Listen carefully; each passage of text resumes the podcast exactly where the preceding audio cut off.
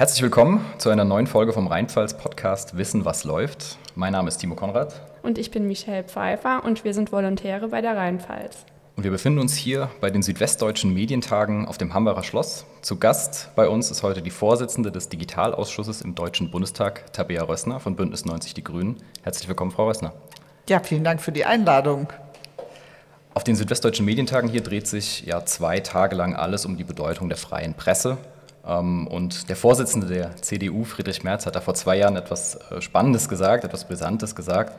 Und zwar hat er gesagt, im Augenblick gibt es ja eine richtige Machtverschiebung zwischen denen, die Nachrichten verbreiten und denen, die Nachrichten erzeugen. Und zwar zugunsten derer, die die Nachrichten erzeugen. Wir brauchen die nicht mehr. Zitat Ende. Frau Rössner, Sie haben selbst lange als Journalistin gearbeitet, sind selbst gelernte Journalistin. Stimmen Sie ihm zu? Brauchen Sie uns nicht mehr? Nein, das würde ich auf gar keinen Fall so unterstreichen. Natürlich ist es durch die sozialen Netzwerke viel einfacher geworden, ein, eigene Inhalte zu verbreiten. Klar, ja, ich kann mal schnell einen Kommentar irgendwie raushauen. Ähm, wenn die Medien mich nicht fragen, also die klassischen Medien mich nicht fragen, dann kann ich das halt trotzdem machen. Ne? Oder ich kann ähm, Themen, die mir wichtig sind, die aber in, nicht so im Fokus der Öffentlichkeit, der Presse oder so stehen, kann ich auch verbreiten. Das ist äh, gut und richtig und wichtig, dass äh, diese Möglichkeiten bestehen. Ähm, und das gilt ja auch gerade für Gruppen, die ähm, Minderheiten darstellen, die vielleicht sich sonst so nicht abgebildet sehen. Aber Journalismus und gerade die freie Presse ist ein Grundpfeiler unserer Demokratie, weil es geht ja darum, auch deutlich zu machen, wie sind die unterschiedlichen Positionen, die unterschiedlichen Meinungen. Nur dann kann ich ja mir als freie Bürgerin, freier Bürger selbst eine Meinung bilden, wenn ich auch das Portfolio an unterschiedlichen Meinungen sehen kann, wenn ich das nachvollziehen kann, wenn man einordnet. Äh, und äh, investigativer Journalismus ist so wichtig, ja, das ist, äh, das deckt, also wenn ich an, an Geschichten denke, die mich auch geprägt haben, äh, die mich auch politisch haben werden lassen, dann waren das äh, tolle journalistische Reportagen, Aufdeckungen von Missständen und die, äh, die Presse, die freie Presse hat ihre Aufgabe, der Watchdog der, äh, des Staates zu sein, also die Kontrolle auch. Ja? Und ähm, wir haben drei Gewalten, aber die Presse ist eine vierte Gewalt und die muss diese Aufgaben auch erfüllen können. Wäre es für Sie als Politikerin aber nicht bequemer, alle relevanten Informationen über die Social-Media-Kanäle zu verbreiten? Naja, ich mache das ja schon auch. Ne? Und natürlich ist das bequem, wobei, wenn ich ehrlich bin, stresst mich das auch, weil inzwischen gibt es so viele soziale Netzwerke und das sind unterschiedliche Nutzerinnen und Nutzer und man muss natürlich, man kann nicht irgendwie einen Inhalt nehmen und den dann auf alle Netzwerke verbreiten, weil das funktioniert nicht. Ja, also äh, da muss man sich ja sozusagen immer Gedanken machen und das kostet auch ganz schön viel Zeit. Und ich stelle auch fest, dass ähm, immer mehr, gerade auch junge Politikerinnen und Politiker, ne, das Erste, was sie einstellen, sind dann äh, Social-Media-Mitarbeiterinnen und Mitarbeiter. Und da geht dann ja die inhaltliche Arbeit auch ein Stück weit verloren. Also man muss, glaube ich, schon ein gutes Gleichgewicht finden zwischen einerseits inhaltlich arbeiten und das auch versuchen zu verbreitern, ja, zu verbreiten das funktioniert aber als Fachpolitikerin zum Beispiel viel eher in so Fachforen ähm, oder Fachpresse dann auch. Äh, und aber auch der Darstellung, wer ist man eigentlich? Und natürlich bieten die sozialen Netzwerke einem die Möglichkeit, sich darzustellen, wie man vielleicht nicht unbedingt ist. Also die Frage der Authentizität zum Beispiel. Klar, wenn ich mich selber inszeniere, wer hinterfragt das denn, ob die tatsächlich so ist oder nicht? Und ein Journalist, der sich ein Bild macht über eine Person, kann das vielleicht noch mal anders einschätzen. Ist das glaubwürdig? Was steckt eigentlich dahinter? Warum kümmert die sich um dieses Thema? Warum macht sie dies? Hat sie da eine stringente Haltung? Hat sie ihre Meinung geändert oder sonst was? Ne? Also das, das ist Aufgabe von Journalismus, sowas auch zu hinterfragen. Und ähm, dafür brauchen wir gut ausgebildete Journalistinnen und Journalisten und auch Medien, die diese, diesen Journalismus verbreiten. Jetzt haben wir heute auf den Medientagen schon viel darüber gehört, ähm, ja, welche Gefahren auch lauern, wenn man sich eben ausschließlich über Social Media informiert. Vielleicht können Sie das gerade noch mal ganz kurz für die Hörer zusammenfassen. Welche Gefahren kommen da auf, wenn sich ein Nutzer nur über Social Media informiert?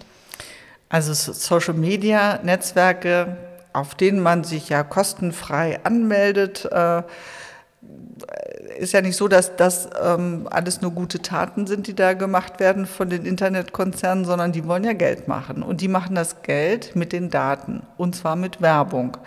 Die Werbung, die sie verkaufen mit den Daten der Nutzerinnen und Nutzern. Und dann werden algorithmische ähm, Programme ähm, so eingesetzt, dass ganz zielgenau diese äh, jeweiligen Zielgruppen erreicht werden. Ja, also wenn ich die Daten habe, kann ich natürlich auch ganz zielgenau äh, Werbung an bestimmte Personen ausspielen.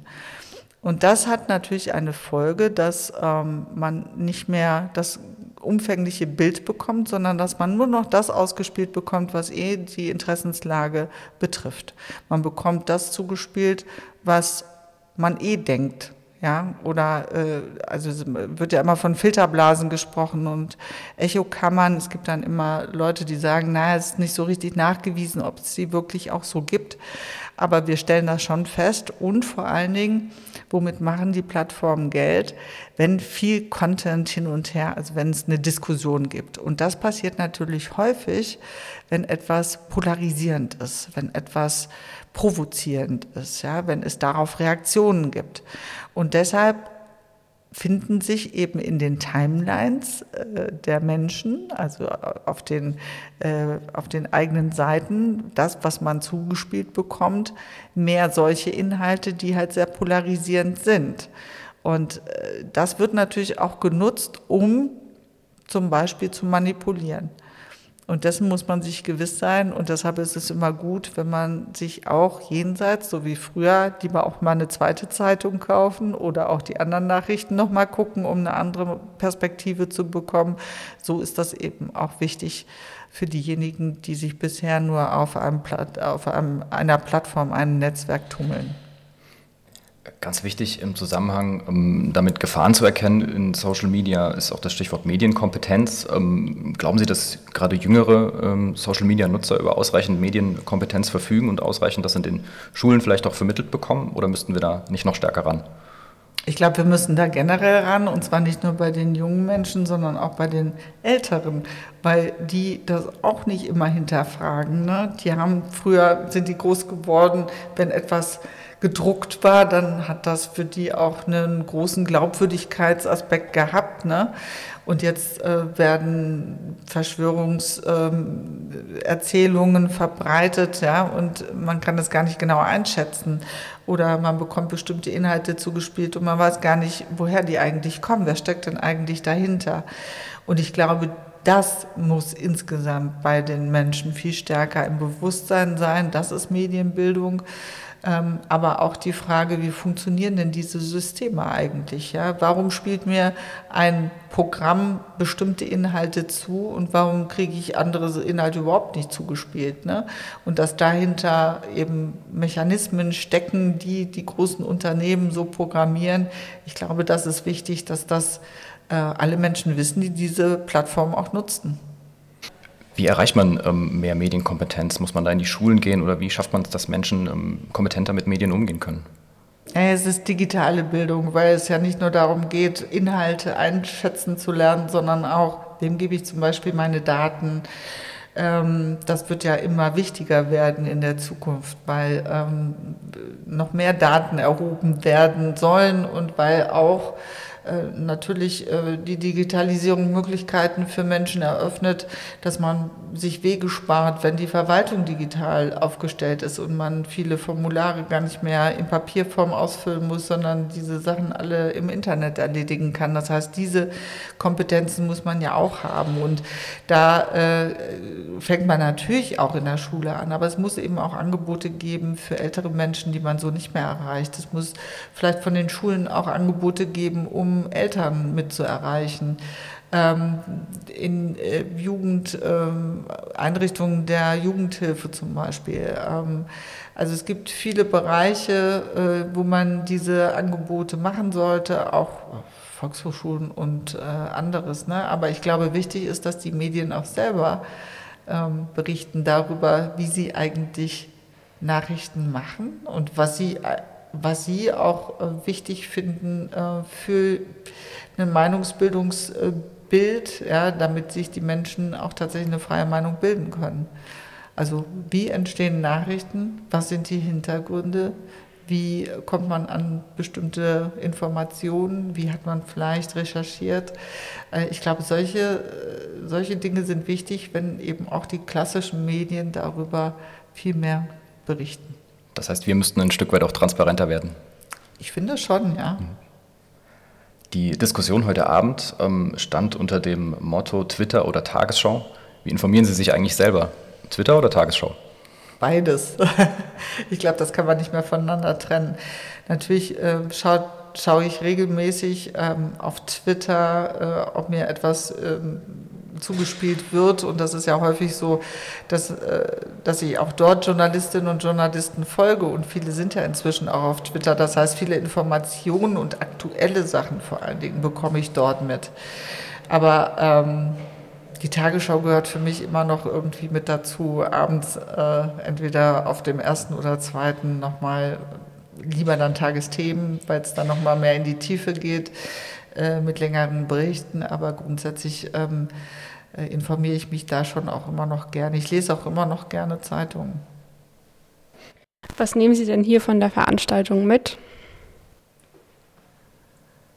Ich habe mich eben gefragt, ob diese Diskussion eigentlich zu abgehoben ist oder ob die wieder nur die Menschen erreicht, die sich eh Gedanken machen. Und die Frage, wie erreichen wir tatsächlich die Menschen, ähm, an die man nicht so gut rankommt, die nicht so aus diesem sogenannten äh, Bildungshintergrund äh, haben oder aus, äh, ja, wie sagt man, bildungsfernen Haushalten kommen, ne? die in den Familien nicht diese Diskussionen führen. Ähm, ich glaube, darüber müssen wir viel mehr nachdenken. Und jetzt vielleicht nochmal als abschließende Frage ähm, oder beziehungsweise vielleicht können Sie einfach nochmal kurz auf den Punkt bringen, warum unabhängige Medien aus politischer Sicht so wichtig sind. Unabhängige Medien haben die Aufgabe, auch als Watchdog, also als Beobachter, als ähm, Kritiker ähm, das politische Geschehen zu betrachten, zu kommentieren, einzuordnen und ein Gesamtbild abzugeben. Also die Einordnung ist so wichtig, damit Menschen sich ihre Meinung auch frei bilden können. Und das funktioniert nur mit einer freien, unabhängigen Medienlandschaft und die müssen wir erhalten. Wunderbar. Dem ist nichts mehr hinzuzufügen, würde ich sagen. Dann bedanken wir uns ganz herzlich, dass Sie sich die Zeit für uns genommen haben und wünschen Ihnen noch einen guten Hauseweg. Ja, vielen Dank und Ihnen alles Gute.